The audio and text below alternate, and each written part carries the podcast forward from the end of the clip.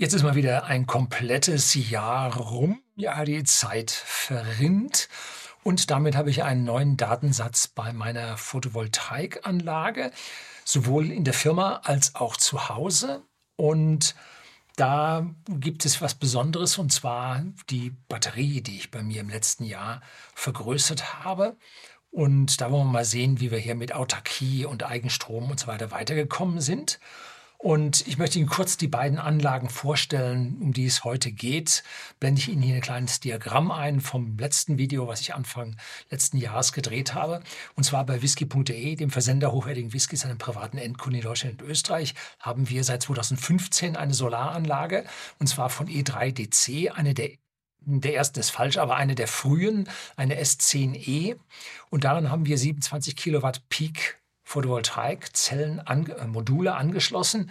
Und zwar einmal 12 kW Peak intern an, den, äh, an die beiden MPP, MPT, MP, Maximum Power Point Tracker, MPPT Tracker angeschlossen und 15 Kilowatt Peak an den SMA Wechselrichter extern. 108 Module haben wir auf dem Dach, die 250 Watt Peak haben. Wie gesagt, das ist von 2015, da waren das damals so richtig gute. Heute laufen sie unter ferne Liefen.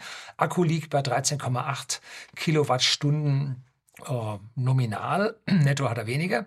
Und die Akkuleistung zum Beladen und Entladen sind nur 3 kW, was in der Firma ganz okay ist, weil dort ja konstante Computer laufen und so weiter. Also das reicht dort völlig aus. Privat habe ich ganz was anderes kaufen müssen, weil ich habe ja letzte Woche über meine Wärmepumpe auch gesprochen und da braucht man ein bisschen mehr Leistung, die man aus so einem System entnehmen kann. Und da habe ich länger warten müssen bis 2018 im Dezember, bis ich die E3DC mir damals dann kaufen konnte. Da gab es nämlich dann gerade die neue S10e 912 Pro auf dem Markt. Und das Besondere an der war oder ist, dass man dort weitaus höhere Batterielade- und Entladeleistungen fahren kann, was dann für ein Haus mit einem höheren Strombedarf weitaus positiver ist. Allerdings auf dem Dach habe ich nur 21,6 Kilowatt Peak draufgebracht. Jetzt ist so ziemlich alles voll auf dem Dach. 79 Module sind es, die jetzt in Nordost-Südwest-Richtung angeordnet sind, wo wir in der Firma alles sauber nach äh, Süd-Südost ausgerichtet haben. Also das dürfte so ziemlich die beste Positionierung sein. Und dort haben wir dann zu Hause eine Mischung aus 260 Watt Peak und aus 325 Watt. Und vorher hatte ich einen Solar Edge Wechselrichter mit Optimierern, weil wir eine ja, irre Schattensituation auch haben. Kommen wir nachher noch im Detail drauf zu sprechen. Und dann haben wir uns 325 Watt Peak Module, ich glaube es waren 21 Stück, hinzugekauft, noch andere Flächen belegt, um dann diese größere Anlage doch ordentlich mit Last zu versorgen. Und die Akkukapazität war am Anfang bei 26 Kilowattstunden. Dann haben wir es Mitte 2021 auf die 39 Kilowattstunden erhöht. Hier im, äh, in der Tabelle habe ich es falsch geschrieben, 38, bitte das zu entschuldigen. Ist halt ein altes Diagramm, ich wollte es nicht nochmal machen. So, beachten Sie bitte, alle Zahlen und Tabellenwerte, die Sie hier ohne Einheiten jetzt finden, sind Kilowattstunden. Sie sind nicht Kilowatt, es ist auch kein Kilowatt pro Stunde, es sind Kilowattstunden. Wenn Sie einen Heizlüfter haben, der ein Kilowatt Leistung hat, dann hat er diese 1 Kilowatt nicht pro Stunde oder pro Sekunde oder irgendwas. Nein, er hat diese 1 Kilowatt. Das ist eine Leistung, die er bringt. Das ist so, wie wenn Sie auf dem Ergonometer radeln und radeln sich da mit 150 Watt ein, ein Wolf. Dann ist das nicht pro Stunde sondern das, die müssen Sie eh immer liefern. Diese 150 Watt ist eine Leistung. Und wenn Sie diese Leistung jetzt über eine Stunde bringen mit diesem Heizlüfter, dann hat er ein Kilowatt Leistung gehabt mal eine Stunde, die er sie gebracht hat. Und das gibt dann eine Energie oder eine Arbeit. Das nennt sich dann eine Kilowattstunde. Ohne diesen Teilungsstrich dazwischen wie bei Kilometer pro Stunde beim Auto. Wenn Sie es also mit dem Auto vergleichen wollen, die Kilowatt entsprechen den PS und die Kilowattstunden entsprechen dem Liter Sprit. Also sind zwei grundlegend verschiedene Sachen. Und wenn einer sagt, das Kilowatt kostet 35 Cent, nein, grundsätzlich falsch. Die Kilowattstunde kostet 35 Cent. Himmelweiter Unterschied. Das sind noch nicht mehr Äpfel und Birnen. Das ist, das ist Das ist eine Kartoffel gegen eine Mango. Ja gut, so. Den großen Akku zu Hause haben wir extra deswegen angeschafft, um hier eine Sicherheit zu bekommen. Denn wir haben hier öfter Stromausfälle, habe ich schon sehr oft davon erzählt. Im letzten Jahr waren es zweieinhalb Stunden. In diesem Jahr, ja, ja, 17. Januar, wir hatten noch keinen Stromausfall. Ja, sehen wir dann, wie weit wir damit kommen. In der Firma können wir uns den großen Akku, den wir da brauchen, nun nicht leisten. Und dafür haben wir uns dort einfach ein Zweizylinder-Notstromaggregat angeschafft, was dann bei Bedarf halt eingeschaltet wird. Und bevor Sie hier sagen, huh, schlechter Strom und so weiter, ja, natürlich haben wir Online-USV vor allen unseren wichtigen Geräten davor, also vor allen Computern, vor allen Servern, vor allen Netzwerkgeräten. Die machen aus der Wechselspannung des Generators, machen die Gleichspannung mit der Batterie gepuffert und hinten einen sauberen Sinus, damit die ganzen Geräte damit betrieben werden können. Und uns ist jetzt in 21 Jahren in der neuen Halle ist uns erst ein Netzteil kaputt gegangen. Das war früher starben wie die Fliegen ohne diese USVs. Jetzt kommt das Intro und dann geht's los.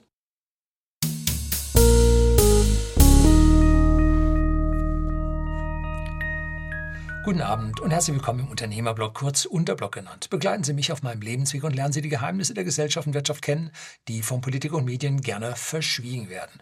Und heute gibt es mal wieder so einen richtigen Photovoltaik-Rundumschlag zusammen mit Hausakku. Um, ja, wird mal wieder fällig. Der letzte ist schon relativ lange zurück. So, ja, ungefähr ein Jahr. Ne? Wie war dieses Jahr denn im solaren Ertrag? Hatten wir ein so tolles Jahr mit der vielen Sonne? Das müsste auch Spitzenerträge gegeben haben. Hm? Nicht ganz. Das Jahr war gut, aber es war kein Spitzenjahr. Ne? Hier sehen Sie jetzt die Produktion unserer Photovoltaikanlage bei whisky.de seit 2016, die Einzeljahre bis 2022, getrennt nach Monaten. Warum nehme ich jetzt whisky.de? Nun, da haben wir keine Verschattung mit Bäumen, da brauchen wir keine Optimierer, die Anlage ist super ausgelegt, also richtungsmäßig ausgelegt. Also da kann man schon erkennen, wie das Jahr jetzt als Ganzes mit seinen Wolken und seinen Temperaturen war, die einen erheblichen Einfluss auf den Ertrag haben. Und die Anlage hat eine Spitzenleistung, wenn es falsch ausgedrückt hat, eine Peakleistung von 27 Kilowatt. Bei einer Normbestrahlung von 1000 Watt pro Quadratmeter und eine Temperatur von 25 Grad bringt sie 27 Kilowatt Spitzenleistung. Das verbirgt sich hinter diesem Kilowatt Peak. Und in welchem Monat habe ich am meisten vom Dach runterbekommen? Nun, es war der Juni 2019 mit 4221 Kilowattstunden. Ne, bei Kosten momentan von 37,8 Cent pro Kilowattstunde hat in dem Monat die Anlage einen Strom von 1700 Euro erzeugt. Da sieht man, da kommt ganz schön was zusammen. Und Juni ist nahe dem Sonnenhöchststand, Ende Juni ist Sonnenhöchststand und die Witterung ist oft noch kalt. Es ist noch Frühjahr, der Sommer hat noch nicht angefangen. Und je wärmer die Sache wird, umso schlechter wird der Ertrag. Also es muss kalt sein. Warum wird er beim Wärmer schlechter? Weil die Elektronen eine Eigenbewegung haben und die Photonen, das Licht, schubsen nun die Elektronen in die richtige Richtung. Und je höher die Eigenbewegung ist, geht es halt auch mal in die andere Richtung, die Eigenbewegung. Und dann kann man nicht mehr so viel schubsen. Also je ruhiger die Elektronen in, im Gitter liegen, umso besser ist der Wirkungsgrad beim Anschubsen äh, der Spannung im Modul. Also im Juni, Juli gibt es in der Regel den höchsten Ertrag. Und in dieser Tabelle können Sie jetzt sehr schön rechts mal die Mittelwertbildung sehen. Nachher gibt es dann noch ein extra Diagramm dazu. Aber hier habe ich mal das neue Feature von Excel für mich, neue Feature für Excel ausprobiert. Da sieht man sehr schön, wie im Juni und im Juli der höchste Ertrag ist. Und Mai ist auch gar nicht so schlecht. Ne? Da ist der August sogar ja, schlechter als der Mai, ne? weil es da schon wieder zu warm wird. Und dann mit der Quellbewölkung natürlich dann auch ja, die Verschattung durch die Wolken dann wieder höher wird.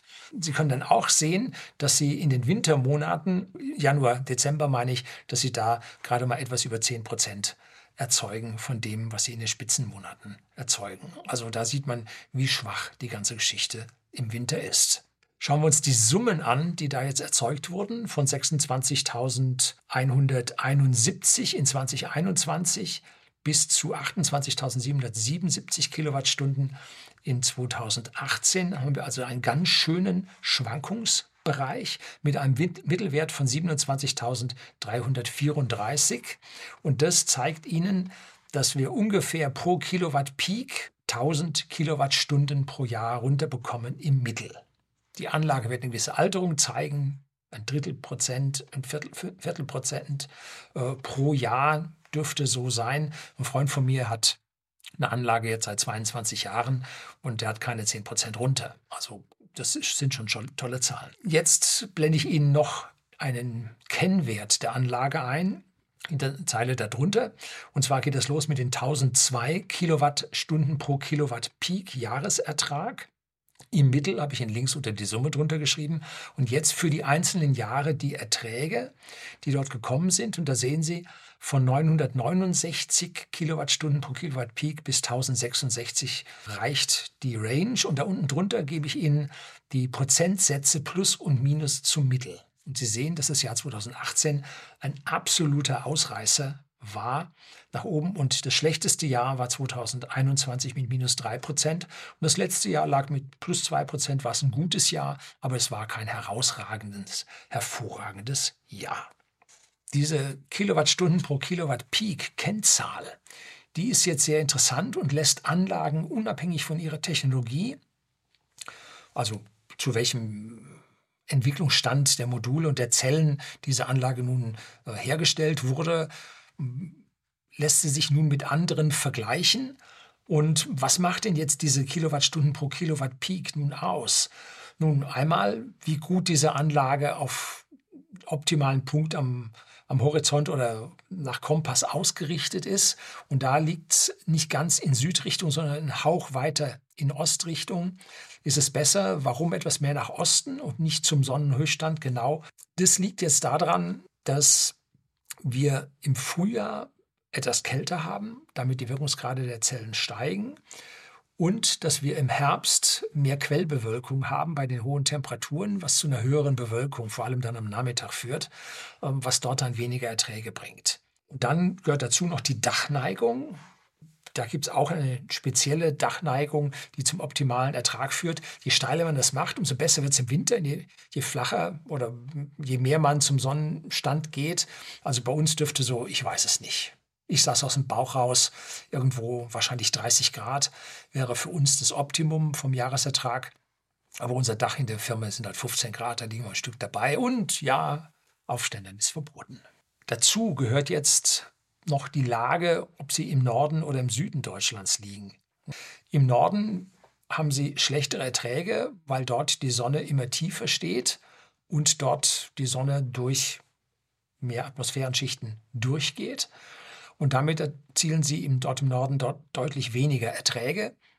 Allerdings im Sommer ist das nicht mal so schlecht, auch wenn die Sonne niedriger steht, weil die Sonne länger scheint. Das heißt, es geht früher los und hört später auf. Also da ist ziemlich lange hell und die Sonne scheint, womit sie Ertrage, Erträge bekommen können. Und wer nun meint, so im Winter und in Dämmerung und so weiter, nee, sie brauchen eine gewisse äh, Elektronenvolt auf den Phot äh, Photonen drauf, damit hier dieses Herausschlagen der Elektronen und die Bewegung der Elektronen überhaupt angeregt werden können. Und das können Sie beim Mondschein natürlich nicht erreichen und das können Sie auch in der Dämmerung nicht erreichen. Also insofern, die sagen, ha, die geht in der Dämmerung, das ist alles Käse, funktioniert nicht. Ne? Längst alles auf Null. In den besten Regionen Deutschlands kann man 1200 Kilowattstunden pro Kilowatt Peak bekommen. Habe ich hier auch äh, auf dem Kanal schon hin und wieder mal von äh, Zusehern erzählt bekommen. Und zwar im Allgäu muss so eine Gegend sein, wo es besonders gut funktioniert. Und ich finde uns mit diesen 1002 Kilowattstunden pro Kilowatt Peak, finde ich uns eigentlich ja, ausreichend gut, dass sich die Sache dann auch rechnet. Wir haben einen Nachteil hier im Süden, warum es jetzt da nicht besser geht, besonders jetzt lokal bei uns, weil wir späten Schnee in der Regel im Winter haben. Ostern 2022 und Ostern 2017 hatten wir Schnee. Das heißt, im April hatten wir Schnee. Und wenn Sie Ostern 22 sich die Sache im April anschauen, da hatten wir 2807 Kilowattstunden. Aber in einem Jahr 2018 hatten wir 3893 Kilowattstunden. Das heißt, ganze 1000 Kilowattstunden mehr. Äh, also fast 25 Prozent. Also das ist schon, schon irre, was da gelaufen ist. Nein, mehr als 25 Prozent, muss man andersrum rechnen. Also irre, was da an Schnee dann diesen solaren Eintrag, den später, der späte Schnee, den solaren äh, Eintrag hier dann doch reduziert. Und wir haben ja an den Bergen durch Staulagen doch häufiger mal Regen und bedeckt, wo die Wolken festhängen und da kriegen wir auch nichts. Ne? Also das ist das, was in manchen Regionen, wo diese Staulagen und wo der Schnee nicht ganz so ist, aber man trotzdem weit genug im Süden ist, da kann es dann also gut gehen. Im Süden von Baden-Württemberg geht es im Normalfall ein Stückchen besser. 2022 lagen wir also 2% zum langjährigen Schnitt im Plus und 2021 3% im Minus. Ja, so schwankt das so langsam vor sich her. Und so ein Zahlengrab ist jetzt ein bisschen schlecht zu erkennen, was jetzt wo wie abläuft. Und jetzt kommt nun das Diagramm und achten Sie bitte auf die farbigen Kurven. Da habe ich unten eine Legende drin, wo Sie verschiedene Jahre dann sehen können. Und wie erwartet, äh, über den Mai, Juni, Juli haben wir ein schönes Top und dann geht es mehr oder weniger steil in den Übergangszeiten bis zum Winter dann zu den Seiten hinunter. Interessant ist diese kleine gepunktete Linie, das ist nämlich der Mittelwert. Und da können Sie jetzt sehen, an welchen Stellen nun wir über dem Mittelwert waren, an welchen Stellen wir unter dem Mittelwert waren. So haben wir zum Beispiel die dunkelblaue Kurve, die fällt vom März auf den April 2022 ab. Das heißt, im April, wo wir eigentlich mehr Erträge hätten haben sollen, haben wir weniger Erträge gehabt. Nun, warum? Der April war sehr nass permanent Wolken, permanent Regen, da kommt dann deutlich weniger. Nun, die Natur hat es bei uns gebraucht, hat die Grundwasserspeicher wieder ordentlich aufgefüllt. Oder die hellblaue Kurve in 2020. Vom April, also im Mai und Juni, fiel die ab zum April. Der April war hervorragend, war kalt und sonnig, war ganz super und war aber dann am Ende äh, nicht so gut. 2021, das ist die grüne Linie, die war im Juli und August mies verregnet, ne? War auch nicht. Und der schlechteste Dezember, der war auch in 2022. Wir hatten früh Schnee, kalt. Schnee blieb dann doch fast 14 Tage. Ne? Bringt minimale Erträge. Und damit Sie das jetzt noch ein bisschen besser erkennen können, wie sich so ein Jahr mit seinen Erträgen äh, darstellt, habe ich Ihnen jetzt mal eine Tabelle gegeben und da habe ich Ihnen jetzt die positiven Werte in grün und die negativen Werte in Rot eingezeichnet. Und das nur für die ertragsreichen Monate April bis September, also die Sommermonate in Anführungszeichen und die Wintermonate von Oktober bis März, die habe ich da jetzt nicht rein, weil auch wenn Sie jetzt hier im Januar 2022 39 Prozent plus gegenüber dem langjährigen Mittel hatten, da kam sowieso nichts. Da können Sie auch 39 Prozent plus haben. Macht den Kohl nicht fett. Aber wenn Sie im September, der normalerweise sehr gut ist, 2022, ein Minus von 15 Prozent haben, dann schlägt das schon durch. Ne? Dann schlägt das schon durch. Und so sehen Sie jetzt diese einzelnen Werte. Und 2018 können Sie sehen, da haben wir vom April bis September vier Monate mit zweistelligen Prozentzahlen im Plus gehabt. Das war das, weshalb das Jahr so gut war. Und 2021 war so schlecht, weil wir zwei Monate, Juli, August, halt deutlich schlecht hatten, mit 13 und 16 Prozent unterm Schnitt. Das war also heftig. Ne? Und damit kann man jetzt also recht schön erkennen, dass halt diese großen Schwankungen über die Sommermonate, Sommer, äh, Frühling, Früh, Spätfrühling, Frühherbstmonate, dass es die halt besonders bringen. Ganz, ganz wichtiger Punkt, wenn Sie da rechnen. April bis September habe ich mal auf eine Nebenrechnung gemacht, bringen Ihnen 72 oder bringen uns 72,6 Prozent aller Produktion. Das heißt, fast drei Viertel der Produktion findet in den Monaten statt. Und wenn in diesen Monaten was gewaltig aus dem Ruder läuft, dann macht sich das bemerkbar. Aber am Ende muss man auch sagen, so richtig viel tut sich nicht. Der Unterschied zwischen einzelnen Jahren ist gerade mal 9 Prozent. Hm? Also über den Daumen geht es doch immer halbwegs gleich aus und das Wetter mändelt sich, nicht mändelt sich, das Wetter mittelt sich raus. So, das war nun das Sonnenjahr, das wir im Verlauf der letzten Jahre jetzt mal eingeordnet haben. Und das nur an der, dem Photovoltaikanteil in der Firma bei uns bei whisky.de, dem Versender hochwertigen Whiskys an privaten Endkunden in Deutschland und in Österreich. Und jetzt kommen wir zu meinem privaten Haus und da geht es mir ja besonders um den Akku, den wir vergrößert haben, was das für einen Einfluss gehabt hat. Und mein Haus ist nun mit dem Großteil der Zellen auf den Osten ausgerichtet. Warum das? Nun, weil ich hier sehr viel Wert auf Eigenstrom lege, weil ich tagsüber dann nicht zu Hause bin, sondern in der Firma. Und in der Firma muss ich tagsüber den Strom haben, den Eigenstrom.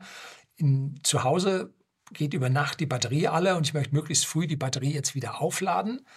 Und bin übertags dann, wenn die Batterie voll ist, nicht mehr so darauf angewiesen, dass ich zwar im Süden auch viele Zellen habe, aber ich habe im Westen dann deutlich weniger und im Norden habe ich die alten Zellen hinmontiert, die immerhin noch zum Süden 60 Prozent bringen. Ja, das Dach ist nicht zu steil, mit 25 Grad, glaube ich, habe ich. Ne? Also da bringt der Norden dann tatsächlich noch was, habe ich im früheren Video mal ausgerechnet, dass diese alten Zellen noch 60 Prozent bringen.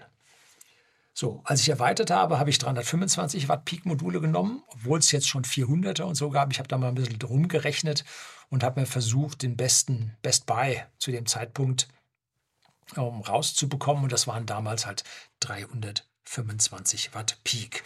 Heute ist der Best Buy wahrscheinlich schon in Richtung 400 oder bei 380 oder sowas. Ne? Immer wenn Sie besonders in die Spitze gehen, müssen Sie besonders viel dafür bezahlen. So. Wo habe ich nun die 325er hingemacht und wo die 200, alten 260er? Nun, man muss da fischen, wo die Fische stehen. Es hilft ihr nichts, die Superzellen nach Norden zu machen und sagen, da muss ich jetzt auch noch was holen. Nee, die guten Zellen müssen sie dahin tun, wo es wirklich was gibt. Und ich habe sie nach Osten und Süden, also Südosten und Süden habe ich sie montiert. So, da kann man am besten holen. Und jetzt bekommen Sie die gleiche Tabelle wie von der Firmenanlage, jetzt bei mir zu Hause, auch mit dem Mittel gezeigt. Und hier sieht man jetzt ganz deutlich ein Juni, Juli als Maximum. Und teilt man hier jetzt die Produktion durch die 21,6 Kilowatt Peak, so kommt man nur auf Erträge von 800 Kilowattstunden pro Kilowatt Peak und Jahr. Hm. Das ist jetzt deutlich weniger. Das ist 20 Prozent weniger. Exakt sind es 900, 795 Kilowattstunden pro Kilowatt Peak im Schnitt über diese vier Jahre. Und es schwankt jetzt auch, wie Sie hier in den Prozentzahlen sehen können, und zwar von minus 1, von minus 3 bis plus 2. Und das letzte Jahr lag mit plus 1 Prozent etwas über dem Schnitt, wobei Sie ja bitte aufpassen müssen, das Superjahr 2018 ist hier nicht mit drin. Da hatte ich die Anlage noch nicht mit diesen, mit der Aufrüstung mit den Kilowatt Peaks. Jetzt zeige ich Ihnen hier auch wieder den Solarertrag mit den einzelnen Jahren. Da können Sie einen Stop reinmachen, wenn Sie sich das mal genauer anschauen wollen gehen Sie, YouTube zeigt in letzter Zeit immer gerne mit verringerter Auflösung an. Die haben anscheinend ein, ein Bandbreitenproblem. Wechseln Sie da auf höhere Auflösung, dann können Sie die Sachen auch alle relativ gut da rauslesen. Und auch hier finden Sie wieder den Mittelwert in der gepunkteten Linie. Und diese gepunktete Linie zeigt jetzt eine gewisse Abweichung zu den anderen. Ne? Und zwar sehen Sie hier, dass es im Mai nicht richtig hochgeht.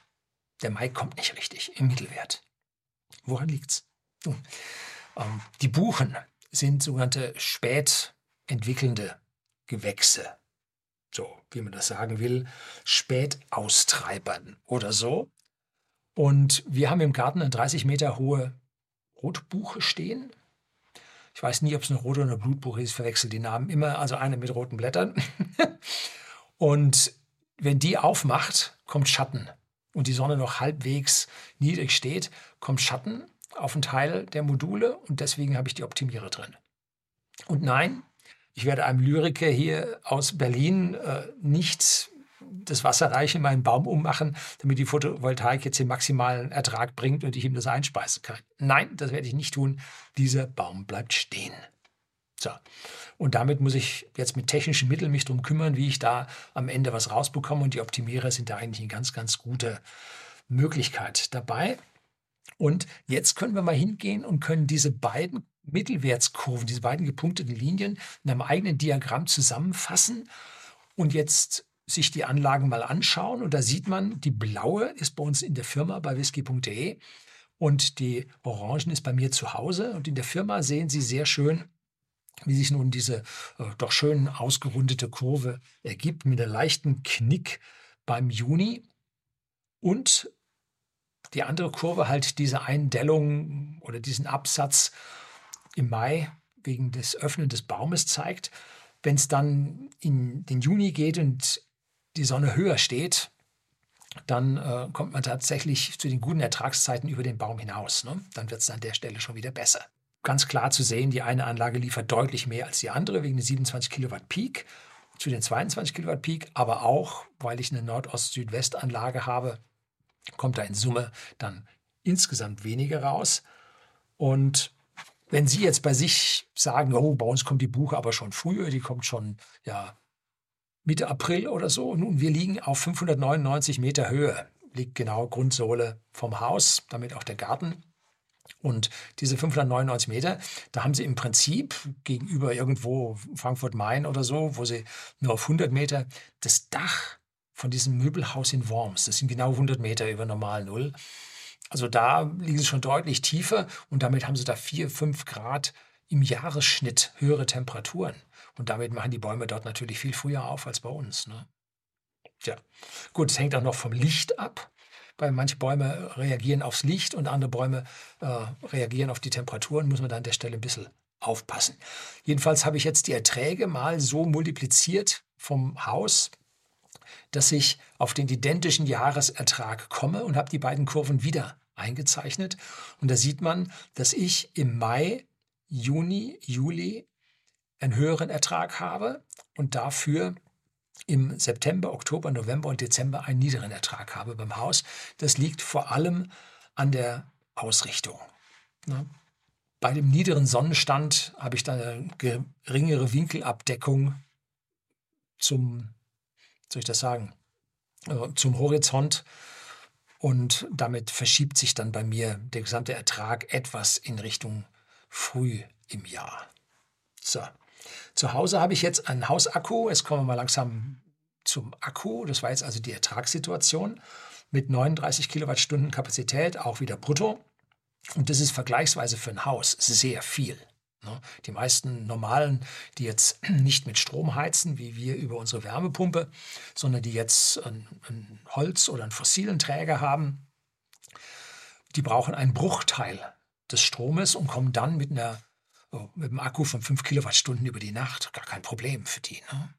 Wenn sie 10 haben, dann können sie sogar schon mal über zwei Tage wegkommen mit dem ganz normalen Hausverbrauch. Zusätzlich haben wir bei uns im Haus noch das Backup-Rechenzentrum von der Firma stehen, wo Daten äh, offsite gesichert werden.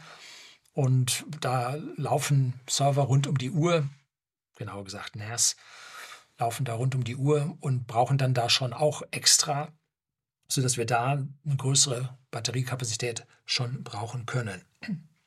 Das Problem an diesem großen Akku ist, im Sommer bekommen wir den Akku nicht leer, weil wir nicht heizen müssen oder nur warm Wasser machen müssen. Und im Winter bekommen wir den Akku nicht voll, weil nicht genug Sonne da ist. Also dieser Akku trägt besonders in der Übergangszeit und kann die, ja, den Frühling und den Herbst kann er wundervoll abdecken.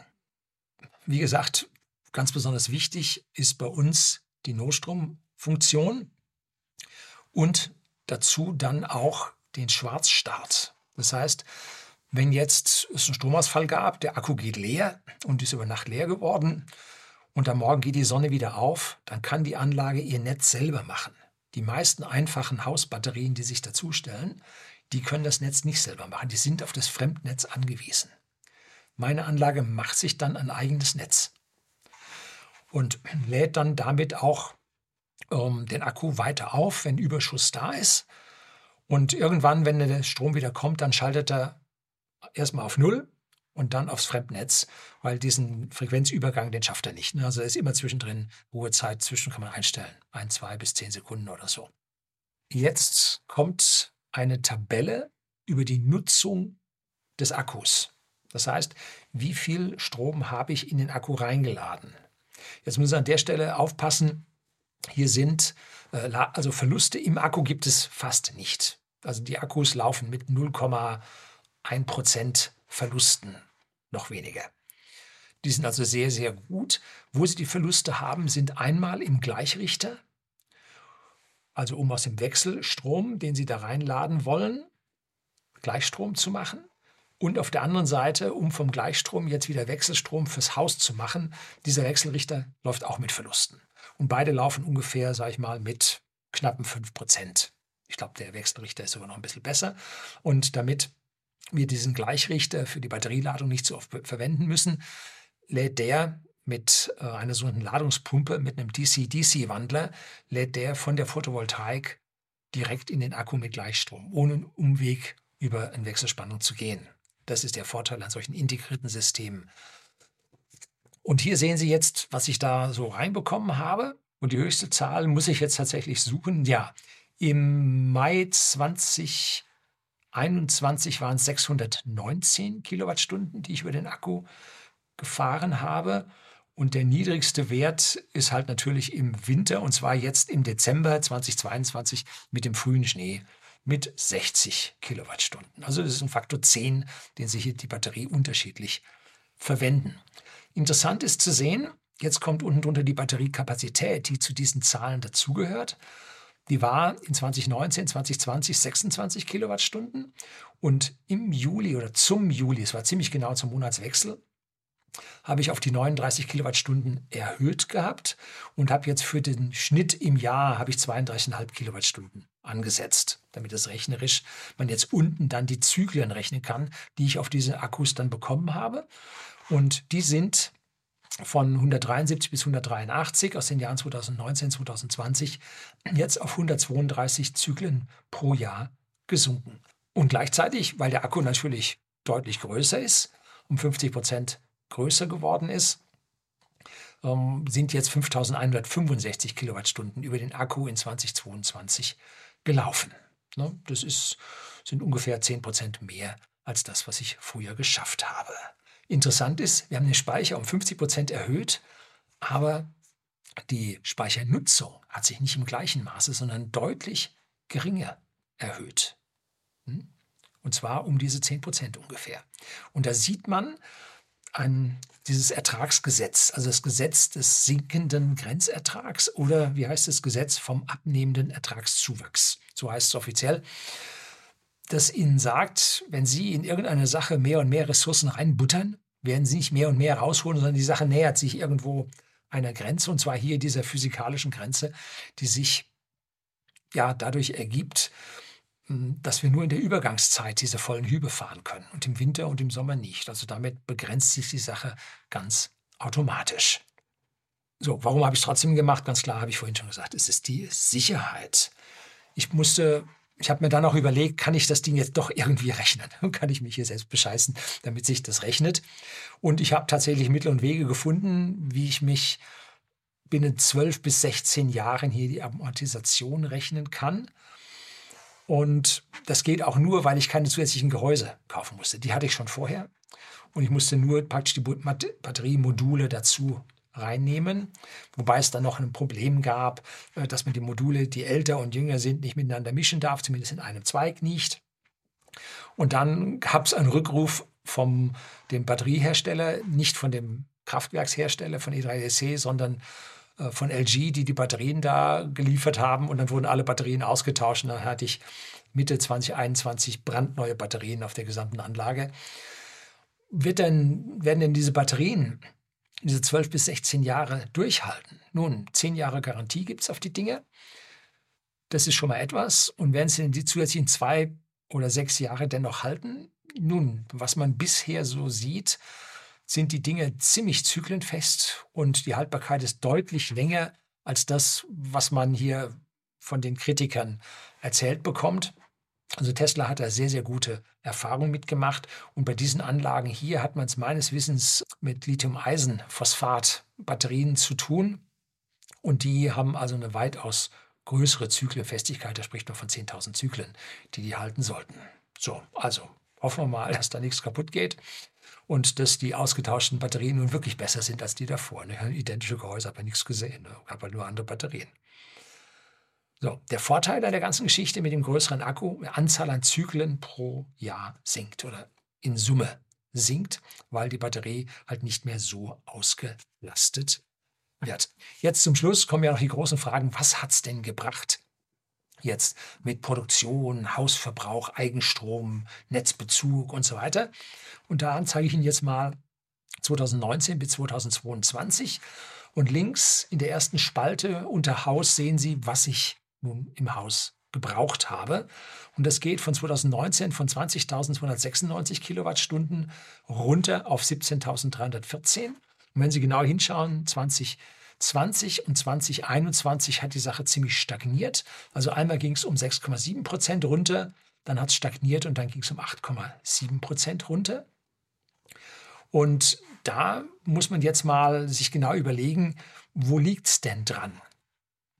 Nun, es liegt daran, dass ich einige Energiesparmaßnahmen durchgeführt habe und die tatsächlich was gebracht haben.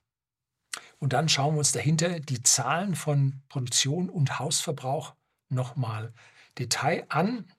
Auch da kann man sehr, sehr schön erkennen, dass ich weitaus weniger ins Netz eingespeist habe. Das ist also eine ganz, ganz tolle Zahl, dass ich von 9000 Kilowattstunden, die ich in 2019 brauchte, bin ich auf 5300 Kilowattstunden, die ich vom Netz nehmen musste, runtergekommen. Und das ist eine tolle Sache, die ja auch eine Menge Geld einspart. Ne? So, was ist denn 2019 passiert oder von 2019 auf 2020, was habe ich denn da gemacht?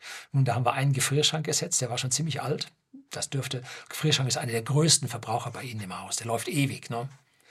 Dann im Altbestand habe ich LEDs alle ersetzt, also vorher, was dort ein alten Glühlampen und Neonröhren war, habe ich durch LEDs ersetzt und dann in der IT ein paar Geräte ersetzt mit niederem Stromverbrauch. Dann 2022, also 2021 habe ich das gemacht. Auswirkung 2022 ganz besonders. Habe ich eine neue Umweltpumpe oder zwei neue Pumpen für die Heizung bekommen und die, die regeln halt runter, wo es geht.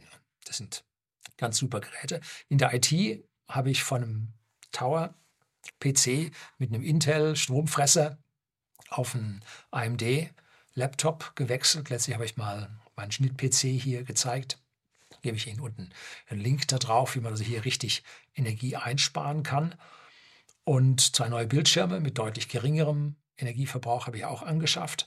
Und dann habe ich den, ja, das Haus durch meine Homatic IP optimiert und zum Beispiel wird jetzt regelmäßig, nicht einfach, wenn man dran denkt, da hat man es mal vergessen, werden regelmäßig die Jalousien in der kalten Jahreszeit runtergefahren. Und das sind Außenjalousien, die vor allem für die Verschattung gedacht sind. Aber zwischen dieser Verschattung und den Dreifachfenstern bildet sich ein Luftzwischenraum. Und Luft ist ein hervorragender Isolator, dass man also da doch ganz, ganz deutlich Energie einsparen kann, wenn es stürmt dann pfeift es dann natürlich durch. Aber ich habe auch die Sturmsicheren, die miteinander verhaken. Also dahinter das Isolationsvolumen ist gar nicht mal so schlecht und ich meine, man spürt das sehr, sehr deutlich. Und ich habe tatsächlich jetzt in 2022 unser E-Auto öfter jetzt zu Hause laden müssen. Wir haben jetzt einen Mercedes EQS und da habe ich sicherlich 500 Kilowattstunden nochmal dort in das E-Auto reingeladen.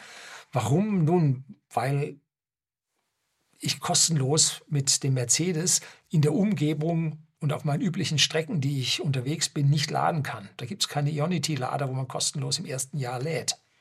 Das war vorher mit den Tesla anders. Da lade ich kostenfrei durch ja, Referrals, die sie mir als Kunden gegeben haben. Herzlichen Dank dafür. Lade ich noch bis, glaube ich, 23. Oktober dieses Jahres, lade ich noch kostenfrei an den Superchargern. Und da bin ich natürlich dann gerade so losgefahren, dass ich am Supercharger mit leerem Akku ankam und habe mir dann da meine volle Pulle genommen. Und so sind jetzt äh, diese Zahlen durch ungefähr 500 Kilowattstunden hier verschlechtert. Normalerweise laden wir, weil das Firmenwagen sind, laden wir in der Firma, damit die Kosten auch sauber da nicht umgerechnet werden müssen. Finanzamt mag das sowieso nicht gerne, wenn man da um, umbucht und so. Da haben die immer Fragen. Also laden wir in der Firma und nicht zu Hause. Und das, was ich zu Hause geladen habe, habe ich dem Finanzamt gar nicht gesagt, um hier keinen Ärger zu bekommen. Oder Rückfragen macht ja Mühe und die Zeit. Äh. So, und wenn ich jetzt diese 500 Kilowattstunden davon nochmal abziehe, dann bin ich sogar auf einer Ersparnis von 11,3 3% gekommen zum Vorjahr. Ja, und da wird mir der Lyriker aus Berlin im Wirtschaftsministerium doch sehr dafür loben wollen. Ganz toll geklappt. So, und jetzt kommen noch die Prozentsätze. Das ist ja das eigentlich Interessante, für mich zumindest, wie viel ich geschafft habe. Und hier sehen wir in 2019 habe ich einen Eigenstrom von 71 Prozent gehabt und eine Autarkie von 55 Prozent. Deshalb muss ich aus dem Netz 45 Prozent holen und das Netz konnte ich 29 Prozent rausschieben. So. Gehen wir jetzt weiter, dann sehen wir, dass der Eigenstrom sich von 71 Prozent dann auf 70 Prozent hält, dann auf 73 Prozent steigt und in 2022 auf 75 Prozent steigt. Also da hat sich deutlich was getan. Und ins Netz out, also ins Raus, ins Netz habe ich vorher 29 bis 30 Prozent rausgegeben in 2019, 2020 und 2022 jetzt nur noch 25 Prozent. Also da habe ich tatsächlich meine 4,5 Prozent jetzt auf der eigenen Kasse. Und das freut mich sehr. Das ist eine große, große Einsparung. Und beim Hausverbrauch jetzt in der Autarkie komme ich auf 69 Prozent Autarkie, 70 Prozent. Natürlich die 30 Prozent Nicht-Autarkie, die treffen mich in der kalten Jahreszeit besonders. Ne? Deswegen muss ich ja immer noch diese 5316 Kilowattstunden reinholen, um das Haus, das Computerding und die Wärmepumpe und so weiter da mit betreiben zu können. Aber meine Prozentzahlen, die ich ins Netz rausgegeben habe, waren vorher 45 und 40 Prozent in 2019, 2020 und jetzt sind es nur noch 31 Prozent. Also 69 Prozent Autarkie finde ich jetzt schon ziemlich gut und damit macht mir die Preissteigerung, die gerade so im Strombereich läuft, macht mir jetzt nicht so wahnsinnig viel aus. Gut, im privaten Zuhause hat sich mein Strompreis auch nicht so erhöht wie in der Firma. Bin mir noch nicht sicher, ob die da wieder die kleinen Mittelunternehmen abzocken wollen und sagen, die können das schon vertragen oder ob da tatsächlich ein anderer Stichtag war, wo sie uns einen anderen Preis gegeben haben. Ich muss da mal nachtelefonieren, mal gucken, mal ein bisschen sagen, ob ich da nicht dann vielleicht zum Grundversorger wechsle, wenn der billiger ist. Dann bewegen sie sich normalerweise. Ja, wenn ich frage, kriegt nichts. So, also 69 Prozent Autarkie, das übersetzt sich jetzt im Kopf für mich auf, 30, äh, auf 70 Prozent Autarkie und 30 Prozent vom Netz. So, das soll es gewesen sein. Herzlichen Dank fürs Zuschauen.